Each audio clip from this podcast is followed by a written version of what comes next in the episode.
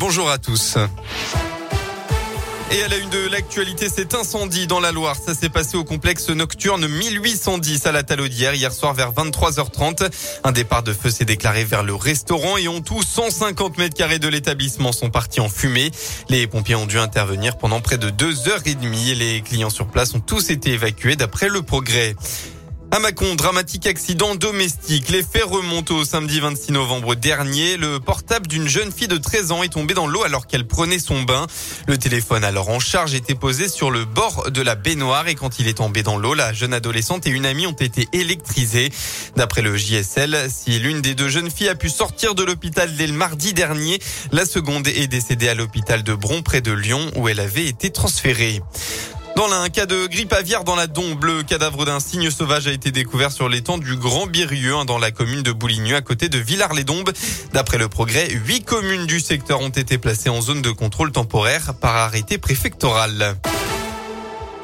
Tony Estanguet de passage dans la région, le triple champion olympique de canoë-kayak et actuellement président du comité d'organisation des JO 2024 en France, était à Bourg-en-Bresse dans l'Ain et à Saint-Martin-en-Haut dans le Rhône cette semaine.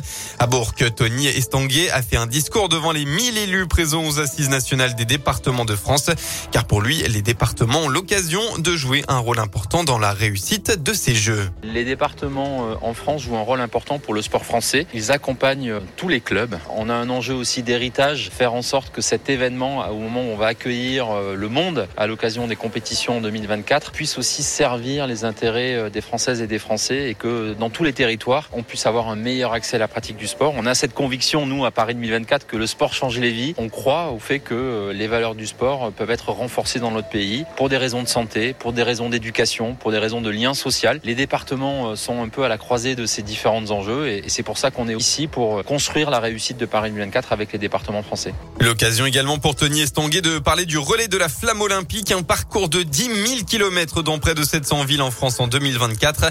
Les départements intéressés pour l'accueillir doivent se manifester d'ici début 2022 avec un ticket d'entrée à 150 000 euros. Le parcours, lui, sera dévoilé fin 2023. Sur les terrains de sport, on commence par du football. Début de la 13e et la 17e journée de Ligue 1 aujourd'hui. Un 3 rencontres à retrouver. Marseille-Brest à 17h, Lille 3 à 19h et Lens PSG à 21h. Et puis en national, Bourg-en-Bresse perd sa place de leader dans cette 15e euh, journée. Le FBBP s'est incliné hier soir sur la pelouse du Red Star de Buza. Le club du Rhône, Villefranche, a profité du faux pas après leur euh, victoire contre Créteil pour piquer la première place au club indinois. Et en rugby, enfin, toujours en quête de régularité, l'ASM Clermont accueille à domicile Biarritz tout à l'heure pour la 12e journée du top 14. Coup d'envoi à 15h.